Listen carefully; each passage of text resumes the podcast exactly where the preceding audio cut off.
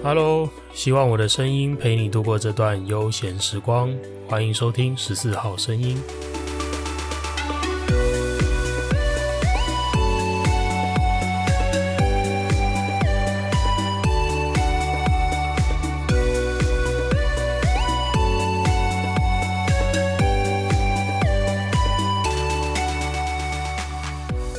嘿，又是我。本来我。已经想好这一集要录什么内容，要分享什么内容给大家了。但是就在我刚刚去健身完回来，跟我的教练聊完天之后，我就决定把这个题目换掉了。到底发生什么事呢？刚刚在健身的时候，我的教练突然冷不防地问了我一句，他说：“学长，哦，他叫我学长，因为我的这个健身教练他之前是消防替代役，所以他都叫我学长。”他冷不防地问我说。哎，学长，你当消防队多久了？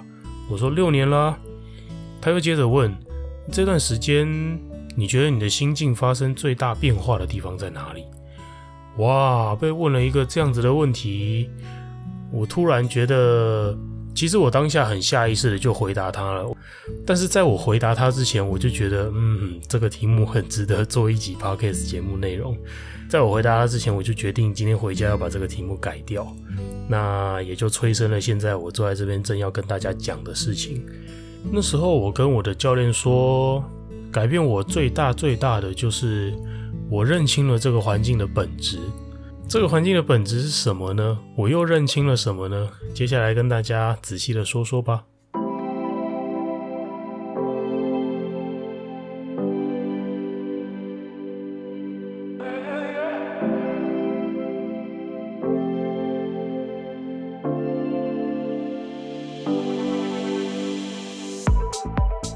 好吧，这边先预告一下，今天的内容可能大家听了不会像平常这么欢乐，甚至可能会觉得有一点点沉重，因为我要讲的东西都是我这六年来的我自己亲身的经历和我亲身的观察，还有我自己的感觉感受，可能不代表消防队的全部，但是至少是我消防生涯中的真实感受和体悟啊。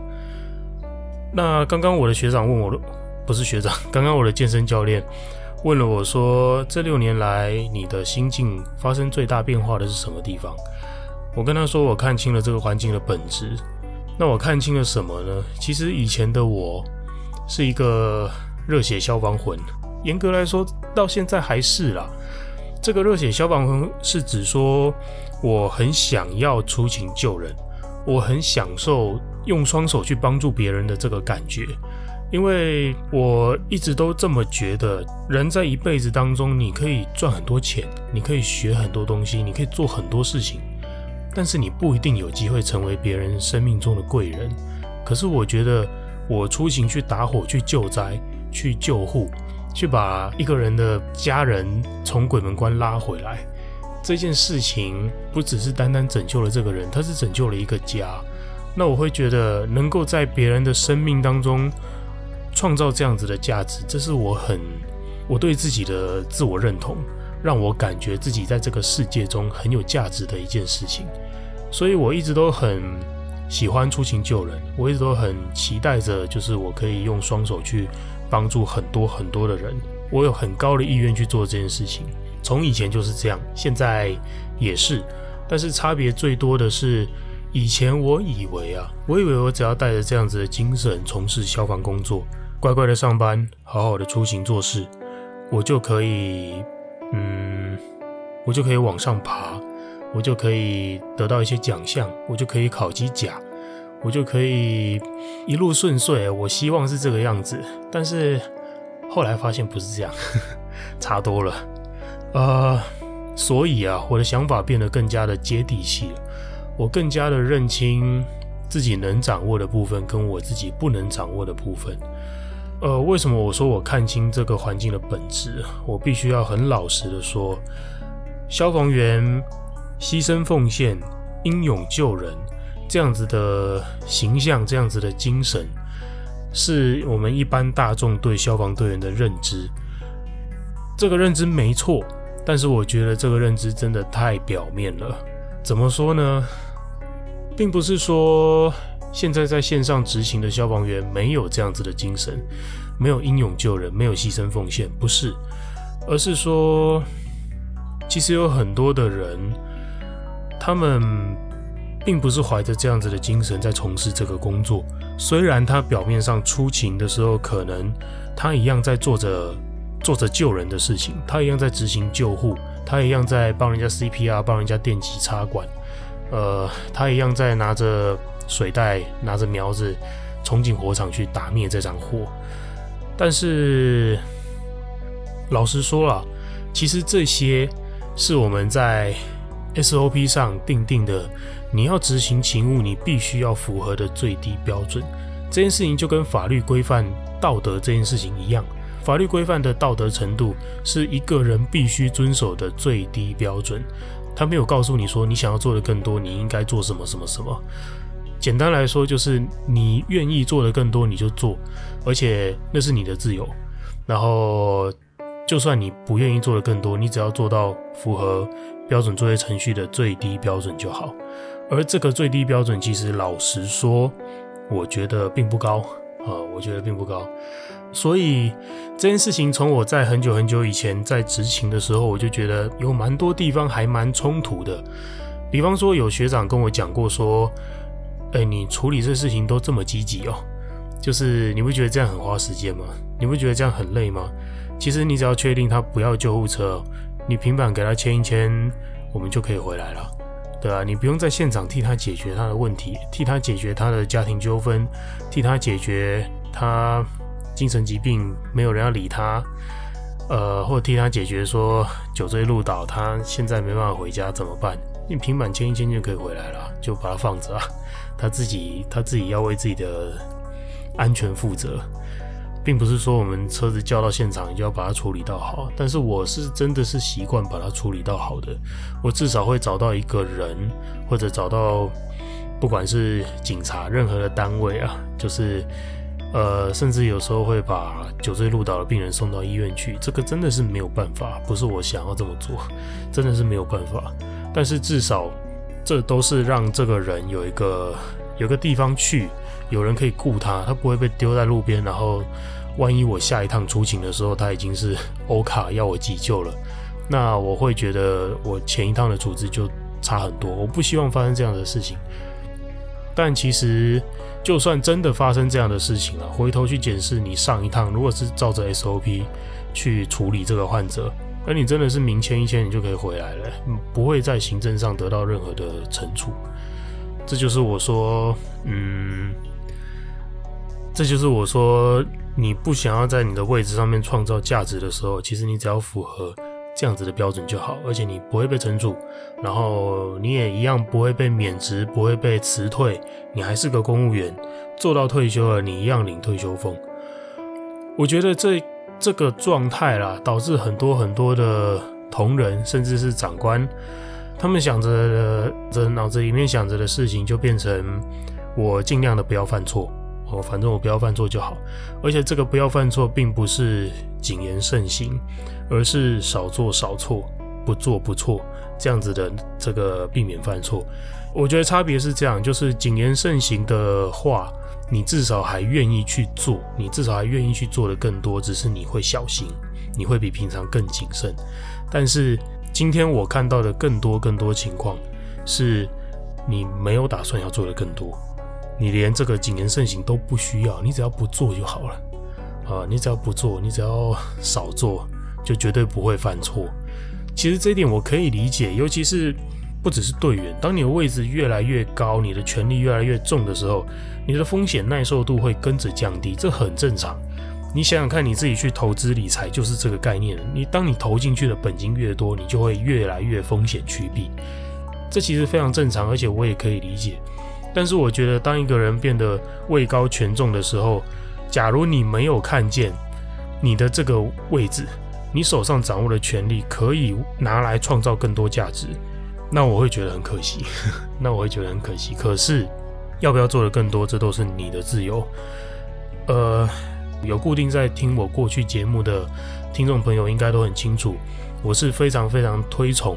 甚至我觉得这是一个最高宗旨、行为准则，就是要尊重每个人的自由意志，包括这个位高权重的人，他不想做的更多，这也是他的自由意志。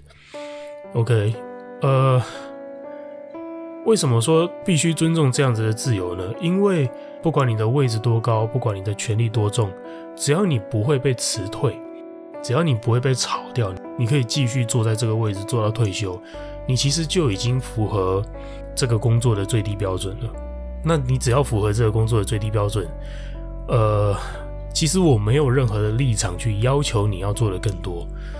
即使我觉得我遇到的很多长官干部，他们连基本的功能都没有。我指的基本功能是，呃，前面有听我靠北工作的有听的听众朋友应该就会知道，我觉得有很多状况是。我有事情想要反映，但是下情不能上达。我反映的事情直接被挡在，嗯，蛮初阶的阶层，得不到答案，然后也没办法往上问。呃，这个事情，我觉得我我就会认为这件事情连就是我的这位长官可能连基本功能都没有达到。就像我之前讲过的，如果有人跟你反映事情，你解决不了，而、啊、你又没能力向上去问。哪怕你往上问到的答案是上面也没办法解决，至少你问了嘛，至少你有去尝试了嘛，而不是我问了一个问题，然后你就把问题挡在你的手上，说这个，嗯，不管是不值得问啊，不管是你不想问啊，或者是你回应我的就是没办法啊，直接你就直接给了这个问题一个答案，叫做没办法，你也不往上问，那我就会觉得，那你怎么不让我自己？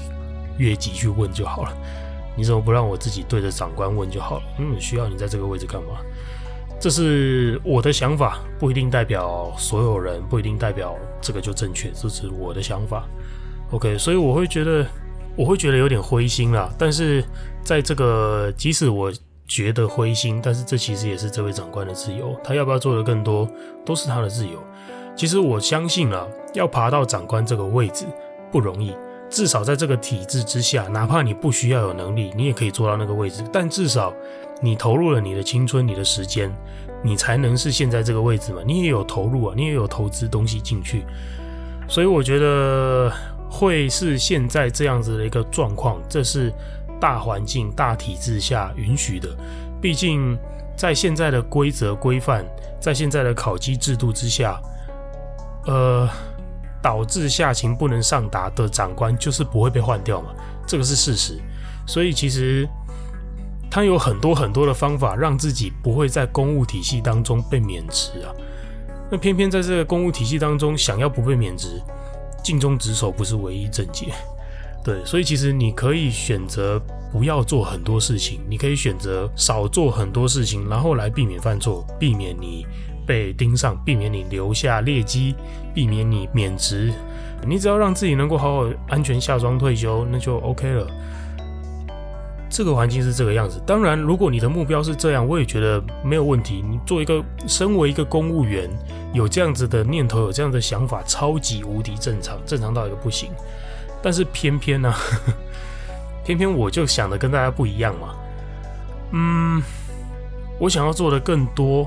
但是，在这个环境之下，有这样子的想法的人，你要面对的东西真的是，我必须要老实说了，蛮辛苦的，真的是蛮辛苦的。你会，你会觉得孤立无援，你会觉得这这个环境，这个地方怎么只有你自己，或者怎么只有少数人在努力？明明，明明有些人他的位置，他的权利，他要付出的努力。只要我的十分之一，他就可以创造比我十倍的价值，但是他就是不做，但他就是不要。我觉得这是你其中要面对的一点啊，就是看着这样的情况，你的灰心，你的无力感。另外一点是，你可能会陆陆续续开始看到那些跟你做出不同选择的同辈同学，甚至是跟你做出不同选择的晚辈，他的成就比你高。为什么会这样？前几集的内容，其实我也有提到，在这样子的公务体系环境之下，在这样子的考绩制度之下，做得多不会得到比较多，做得少也不会得到比较少。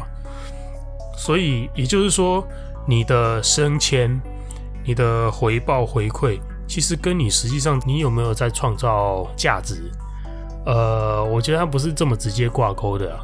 你你也可以说，我认同的价值跟消防体系认同的价值不一样，那是两回事。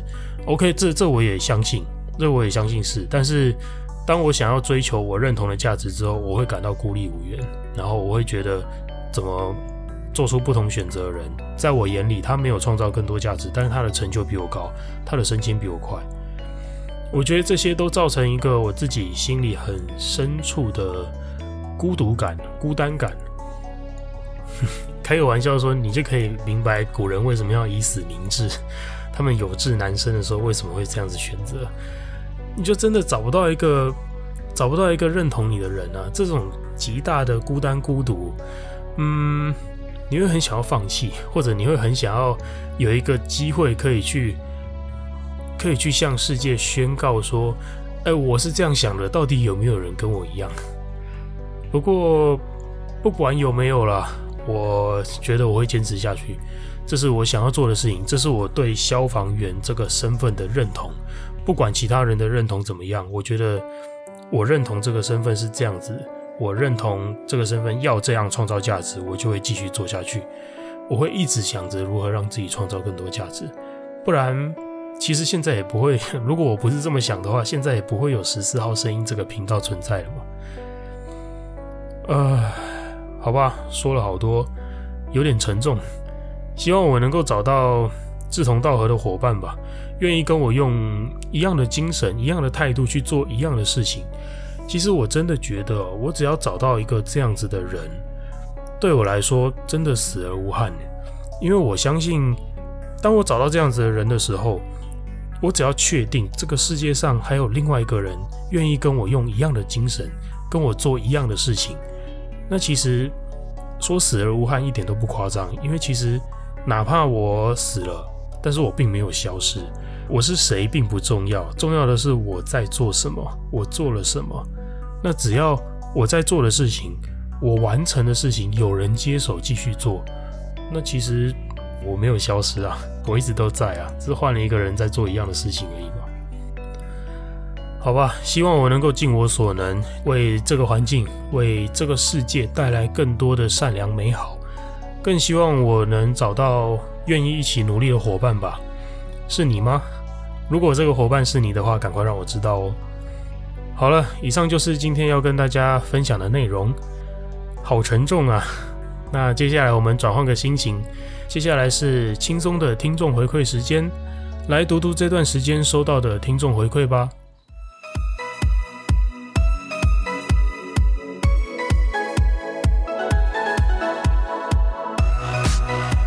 首先是来自小珍的回馈，小珍说：“你的 podcast 内容好天蝎哦，有黑黑的感觉。